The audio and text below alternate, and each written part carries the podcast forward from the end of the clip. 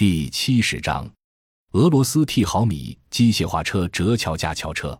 俄罗斯 T 毫米机械化车折桥架桥车由跨距为十点五米的四座桥梁组成，每座桥组装在一辆改进了的二幺四型七吨卡车或二五五三七点五吨卡车上输送，并从车辆后部架设。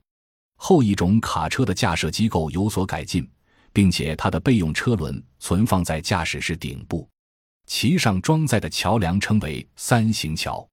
在全部四组桥中，前三组装有整体式桥柱，第四组未装桥柱，因为它是在第三跨桥和对岸之间架设。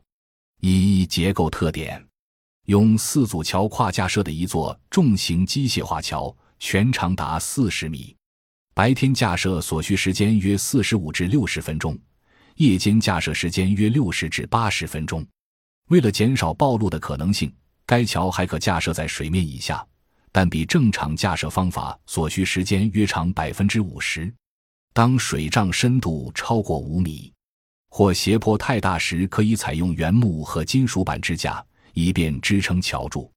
二、性能数据：驾驶室座位，人车总重。一万九千五百千克，车长九点三米，车高三点一五米，车底距地高零点三六米，公路最大速度五十五千米每小时，行程五百三十千米，燃料储备四百五十升，涉水深一米，载重量六十吨，桥重七千千克，桥长十点五米。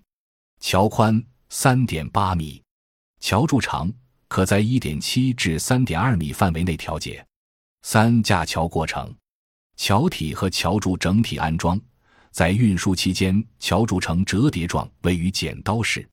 桥下面架桥之前，必须先将桥柱调到准确高度，以便桥架好后桥面呈水平状态。车辙道完全展开时，桥面宽三点八米。